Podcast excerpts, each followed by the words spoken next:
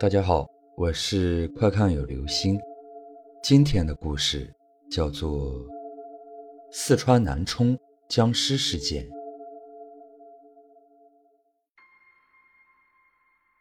二零零五年，四川的南充某地发现了一口棺材，而棺材之中则是一具清朝古尸。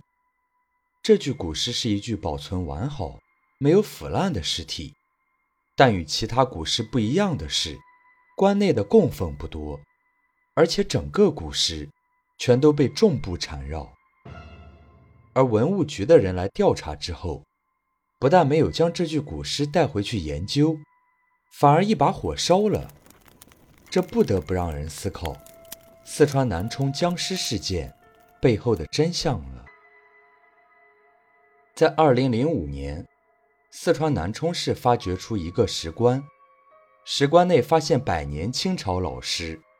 据当时挖掘此棺的农民介绍，这具古尸肉身僵而不腐，浑身重布缠绕，看着不像是正常的古尸，反倒是像电视电影中的僵尸一样。更为诡异的是，棺材内的陪葬品并不是一些金银财宝。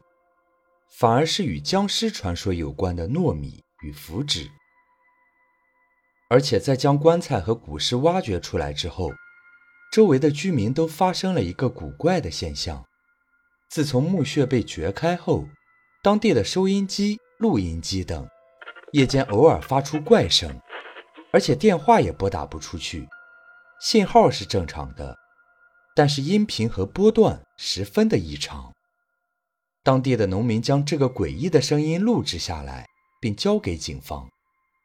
后来经过技术的鉴定，这声音类似于人声，像是胸肺气压不足时哮喘或闷呕之声。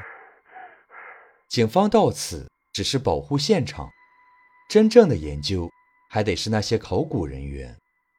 文物局的工作人员来到之后，在现场进行了勘察。结果就面色阴沉，毫不犹豫地选择将这具僵尸给烧掉。据说当时的勘察负责人等十人之后就失踪了，至今下落不明。网上流传着考古人员对南充僵尸的工作记录：一，被掘开的古墓有两口棺材，靠右的一口棺材已被撬开，尸体被盗，经确认。掘坟时间发生于五日之前，这使文物专家们颇为费解。盗墓贼不偷文物古董，却只把尸体挖出来在太阳下暴晒。二，两口棺材都是石棺，这明显不符合当地人墓葬用木棺的习惯。几千年来，在当地还第一次发现有人用石棺。如果说木棺材造价贵，逻辑上则有不符之处，因为当地漫山遍野的树林，木材取之不尽。三，棺内干尸的内脏并未被取出。木乃伊的制作，首先得将尸体内脏取出，以药物、香料填满腹腔、胸腔，以防尸体腐败，然后再用药物浸泡过的布巾，将尸体从头到脚裹得密不透风。南充发现的这具古尸，并未采取任何防腐手段。当地地理气候也非沙漠干燥之地，古尸竟保存非常之完好，五脏六腑俱全，皮肤仍有弹性，毛发健在，眼皮干卷，而眼球及角膜保存完好。最让文物工作者们感到无法理解和前所未见的是。古尸全身被九条结实的帆布宽绳绑着，这种捆绑法并非制作木乃伊的隔绝空气防腐的裹尸法，尸体并未全封闭，头部露出，这明显不是以防腐为目的，更像是刻意捆绑尸体，而使它不能行动。五，更让村民毛骨悚然的是，古尸全身被涂了一层糯米。额头上贴着一张黄色的符纸，棺材封口也是糯米混石灰。稍有些经验和见识的农村老人都迷信地认为，糯米、稻符、捆尸，都与僵尸有关。再加上这古尸百年不腐，村民们当即就开始恐慌和骚动，弄得人心惶惶。古尸虽非价值连城，但其文物价值和医学价值非凡。国外对古尸稀若珍宝，文物局的人怎么会不知道？就算在我国，古尸也是弥足珍贵的文物。但是，文物局有关专家赶到现场后，当即组织人毫不犹豫地焚烧了古尸。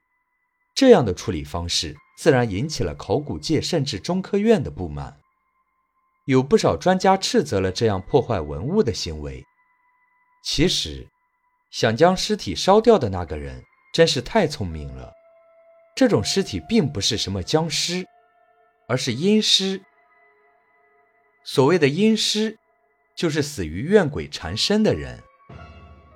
由于是因为被鬼缠身而死，死亡时其实已经成了厉鬼，但因人刚死不久。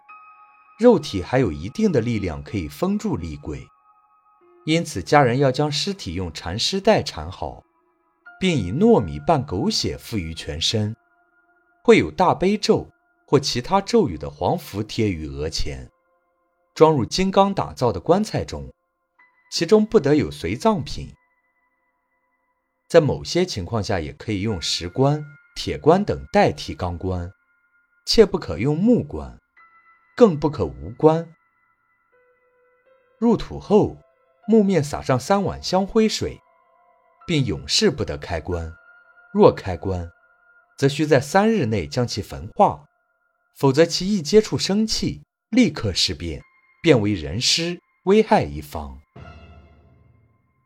当然，以上都是网民和民间的一些传言，是真是假，就不得而知了。好了，这就是今天的故事——四川南充僵尸事件。